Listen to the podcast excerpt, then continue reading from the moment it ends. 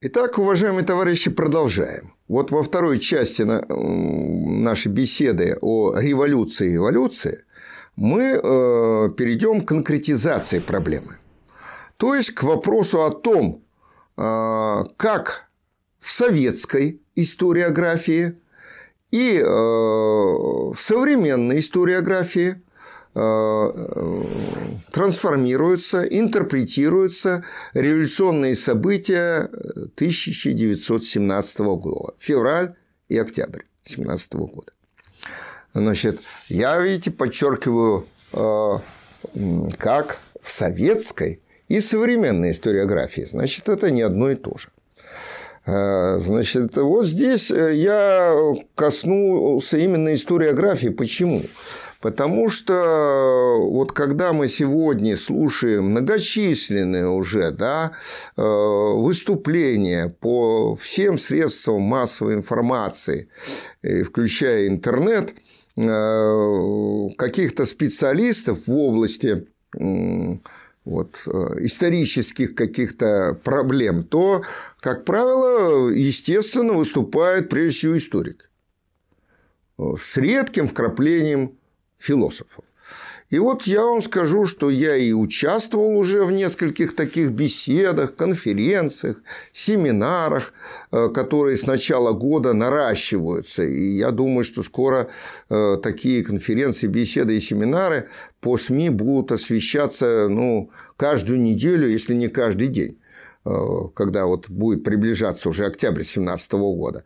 Потому что я уже в первой части сказал, что именно Октябрьская революция 2017 года вызывает э, наибольшие споры.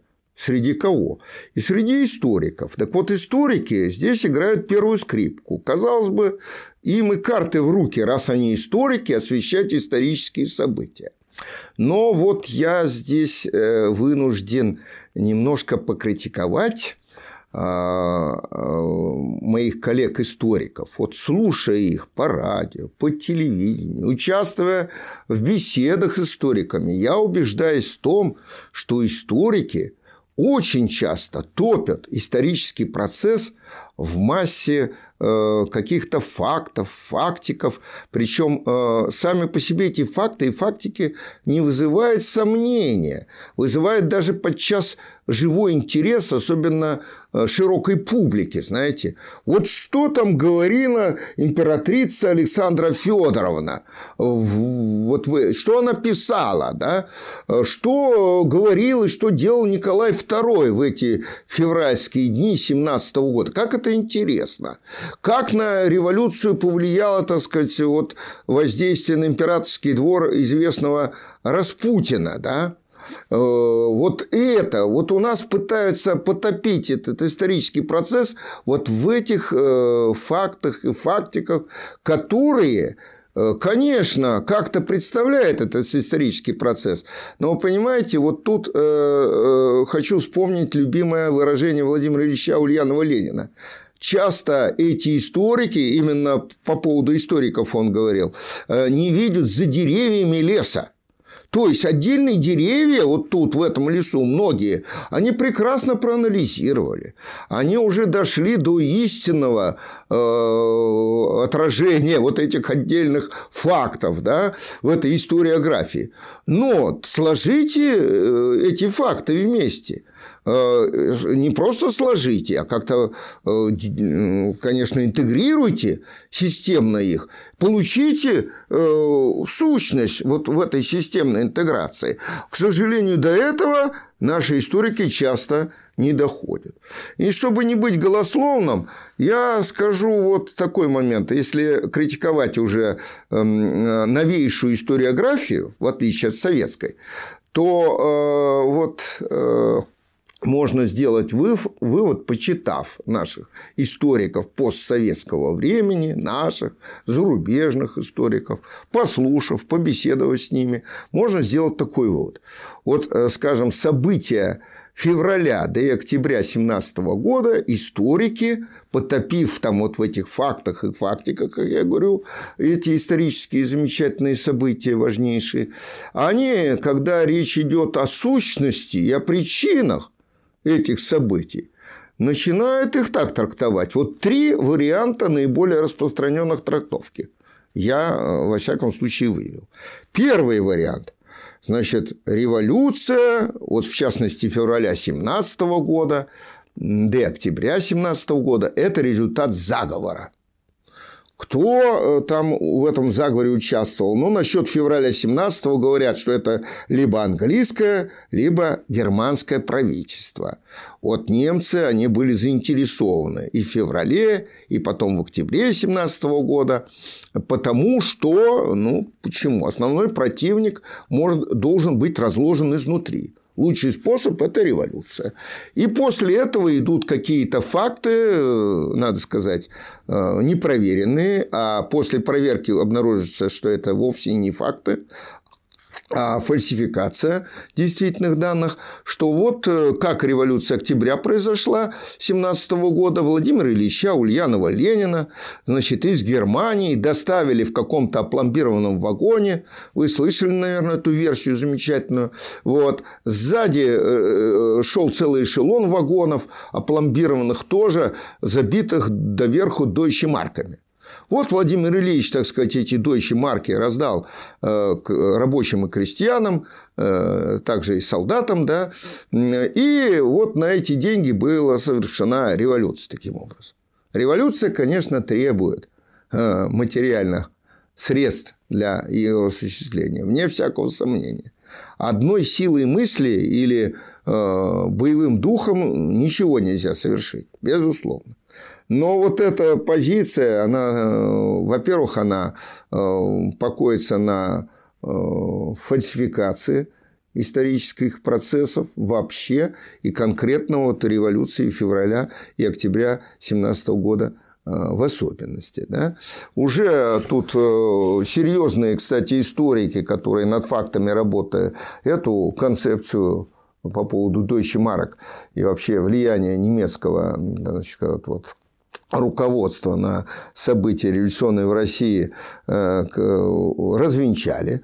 Кроме того, вот с позиции философии я сразу э, должен опровергнуть такую э, концепцию заговора, причем извне, да, каким образом? Да просто-напросто тут не принимается во внимание внутренние противоречия самой системы которые с позиции диалектического материализма являются причиной всякой революции и всякого вообще изменения где угодно. А тут как-то вот внешний заговор, пожалуйста, понимаете, вливание марок и пожалуйста. Значит, можно революцию совершить где угодно, в какой угодно стране, пожалуйста, только денег побольше. Да? Ну, это вы знаете, весьма и весьма, э, так сказать, неаргументированная позиция получается. И э, вот с точки зрения общедиалектического подхода она не вырисовывается. Да? Да, второй вариант. Но я не буду э, так развивать эти варианты, а просто их обозначу. Второй вариант. Революция – это роковая случайность. В том числе и революции февраля 17 года и октября 17 года. Роковая случайность. И, как правило, эта случайность связывается с действием некоторого субъективного фактора, а именно сознание определенных лиц, абсолютизация роли э, так называемых исторических деятелей вот, в процессе исторических изменений, и в том числе и в революции. Да? Старая болезнь, кстати говоря, историков которая э, еще началась, эта болезнь, с первого известного нам э, исторического произведения «История греко-персидских войн», написанная известным древнегреческим историком Геродотом. Вот у него история греко-персидских войн, хоть поверьте, хоть проверьте, она является историей по существу биографии отдельно взятых замечательных или не очень, или совсем не замечательных э, военачальников, царей, да, полководцев, героев, так сказать. Вот они там вот силы духа, силы мысли, вот такие, как бы сказали мы после Вебера, харизматические деятели, они вот и повлияли на повороты исторических событий. Да? Без них бы там э, либо не выиграли какую-то войну, либо э, с ними мы э, наоборот, проиграли эту войну, потому что они оказались героями со знаком минус, что называется. Да? Вот такие вот взгляды очень широко культивируются. И, и вот здесь, э, да, ну, э, давайте так, отмечу еще и третий вариант. Третий вариант такой новейшей историографии, которая на поверку оказывается и совсем не новейшей. Причины каких-то событий исторических, в том числе революции, э, значит, связываются с какой-то фатальной необходимостью неизбежностью. Вот, так сказать, уж ничего не подпишешь. Ну, это фаталь, фатализм такого рода может строиться на объективной идеалистической основе, что Богу было так угодно. Вот, да, известная причина всех событий в обществе, э, божественный промысел. Бог там наказал, вот как вы знаете, э, наш патриарх нынешний действующий э, интересно прокомментировал, я об этом говорил, э, события Второй мировой и в особенности Великой Отечественной войны, что, демо, Бог вот послал кару Советскому Союзу и его граждан за богохульство, неверие, безбожие и вот это попрание там церкви и так далее. Вот. Вот такие вещи, да, неожиданным образом э, мы услышим. Ну, ну, ну вот э, фатальная такая, то есть э, со стороны. Либо без Бога, без сверхъестественного, но в то же время абсолютная необходимость. Ну, я вам напоминаю, что в абсолютную необходимость всех процессов верил и как-то пытался ее аргументировать даже еще знаменитый Демокрит – это древнегреческий философ, у которого создатель э, концепции атомизма, и вот у него атомы взаимодействуют друг с другом по абсолютной необходимости. Случайности в объективной нет. Случайность есть не что иное, как э, в общем, следствие незнания действительных абсолютно необходимых причин и так далее. Ну вот видите, вот три концепции, и ни одну из этих концепций э, нельзя принять на вооружение, потому что либо абсолютизируется случайность, либо абсолютизируется необходимость, либо, значит, вот э, опять же э, случайность тоже по существу, но заговора какого-то там, заговора. Вот все события, революции благодаря заговору, особенно вот февраль 17 года, ну и, конечно, октябрь 17 года. Ну, совершенно неудовлетворительные концепции, которые сущности-то процесса э, ну, не касаются совершенно явно. Вот. И причин действительных не раскрывает. А если мы вооружены, в кавычках, вот такими противоположными, даже формально-логическими концептуальными схемами, то мы не разгадаем этой сущности и, следовательно, не сможем повлиять на эти процессы. А наша задача – познание, вся человеческого познания, и природы, и общества. Э, цель-то познания какая? Целесообразно воздействовать во благо большинству общества, подчеркну еще, воздействовать на эти процессы. Потому что можно целесообразно воздействовать, но преследовать цели какие-то, свои, э, свои корыстные цели и достигать их. Что же? Можно, да. Но это будет целесообразность такая ограниченная. А в плане прогресса всегда будет означать регресс. Но это отдельный вопрос. Значит, итак, вот я э, на втором варианте, абсолютизирующем э, некую роковую случайность в качестве причины вот, э, какого-то социального процесса или, в данном случае, революции. Вот э, совсем недавно, неделю тому назад, я принял участие э, в, в семинаре по теме «Февральская революция 17 года в новейшей историографии».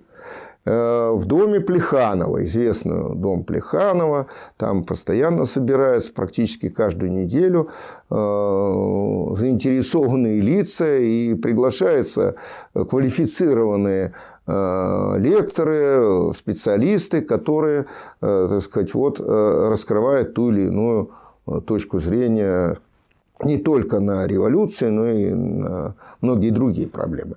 Но в данном случае выступал мой хороший давний знакомый Владимир Валерьянович Калашников, доктор исторических наук, профессор, э, человек э, известный не только своими научными достижениями. Не побоюсь сказать, что э, Владимир Валерьянович является, безусловно, одним из ведущих историков России на сегодняшний момент. Но он еще и активный политик до недавнего времени. Достаточно сказать, что он был одним из последних в истории КПСС, э, секретарем ЦК КПСС. Правда, недолгое время, но не важно, так сказать. И вот мы его собрались послушать. И Владимир Валерьянович с самого начала своего долгого полуторачасового выступления э, заявил, что он является сторонником советской историографии. Э, что в меня вселило надежду, что я сейчас услышу вот, интерпретацию февральской революции 17 года в диалектико-материалистическом ключе, потому что советская историография покоилась, э, конечно, на э, диалектико-материалистическом подходе к истории.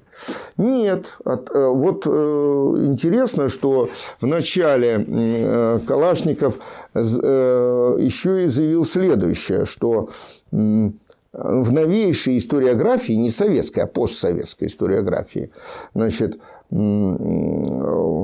историю трактуют э, как э, некое, э, некую совокупность, даже не систему различных фактов, событий, вот, при этом, так сказать, стараются э, выйти э, на комментарии только отдельно взятых этих событий и маленьких причин этих маленьких событий, которые потом как бы сами по себе складываются вот в эту палитру, рисующую важные события, в том числе вот революцию да, февраля 2017 года.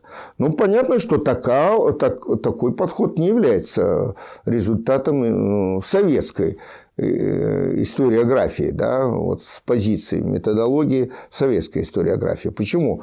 Э, действительно возникает какой-то э, калейдоскоп фактов перед, так сказать, глазами зрителей, если там видеоряд какой-то идет, либо это слушатели, либо читатели, а вот систему, ну что, сам каждый за себя будет складывать.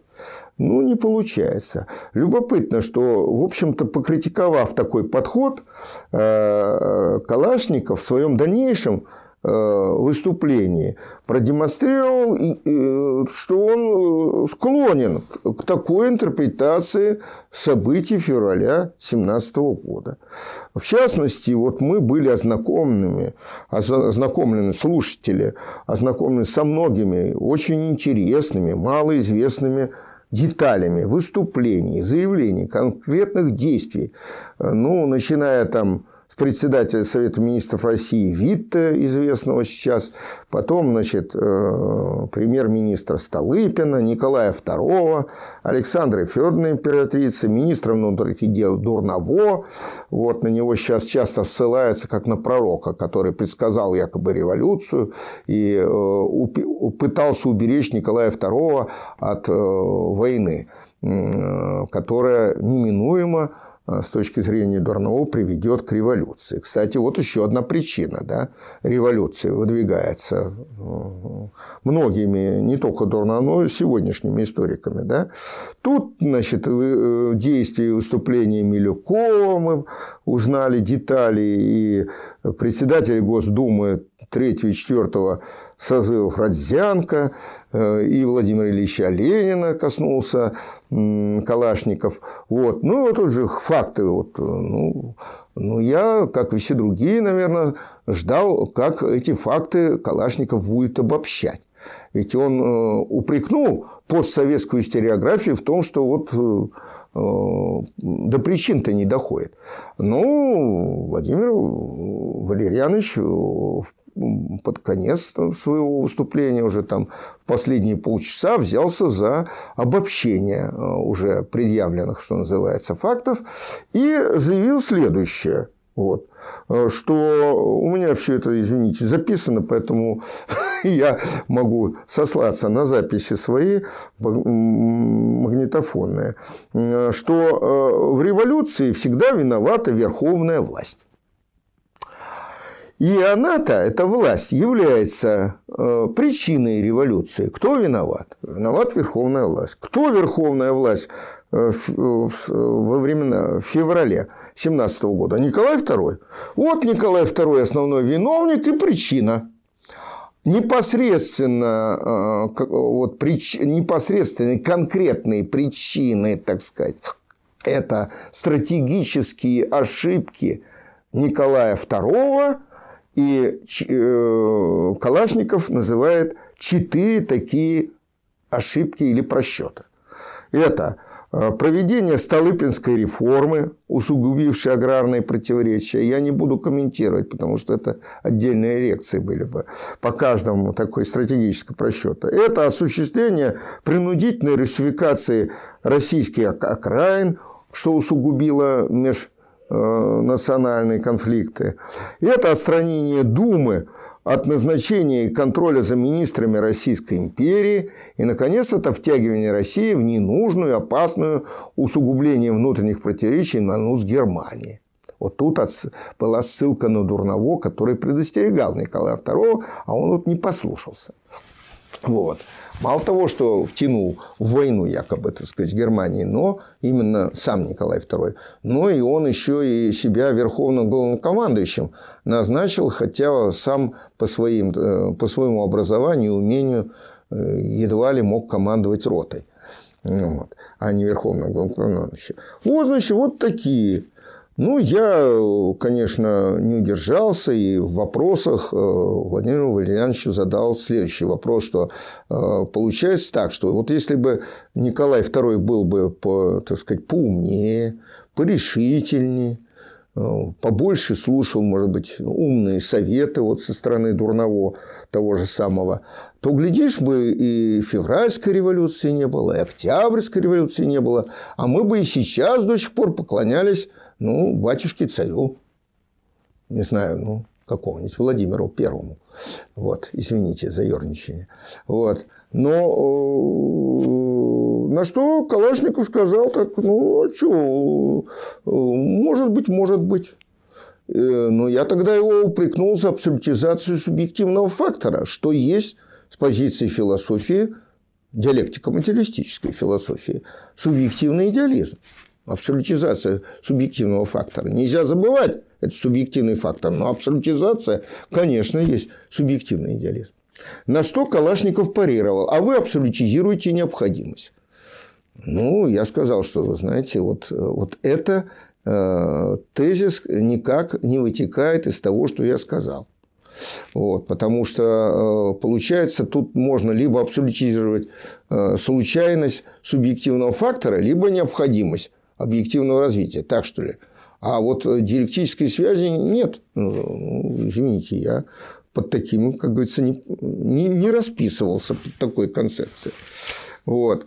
Кроме того, вот э, э, эти заявления Калашникова явно противоречили еще некоторым, вот я сказал, что он выступал полтора часа, э, некоторым фактам, и даже обобщением, которое он проводил до этого.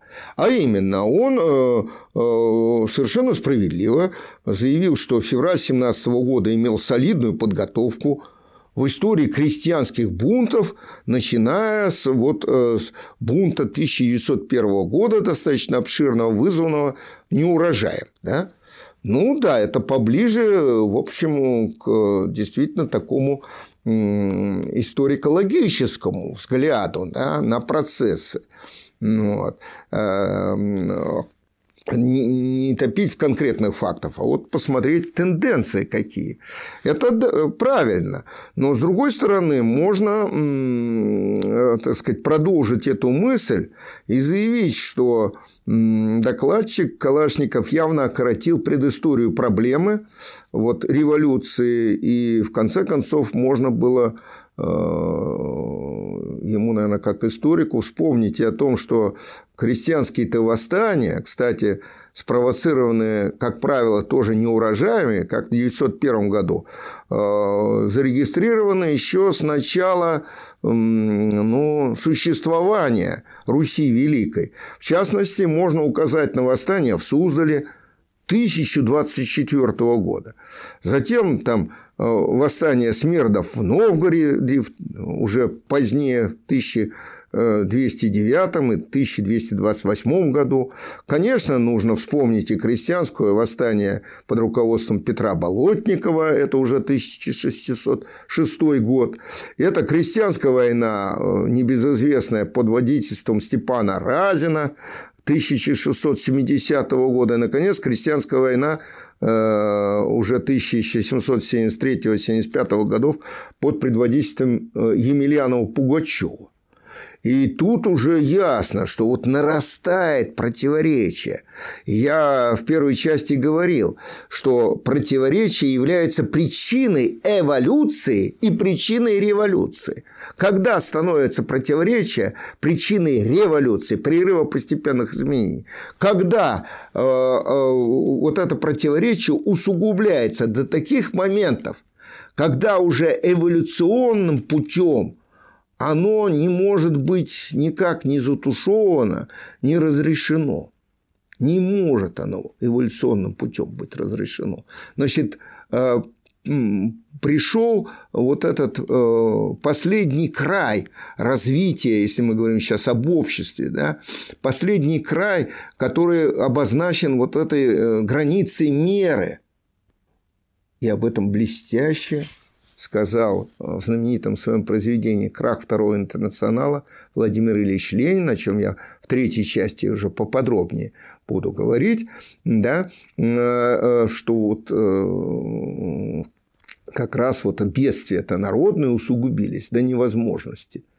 И они ведь не сразу, и не с 1901 года, с крестьянского восстания 1901 года да, начались-то вот бить и бедствия.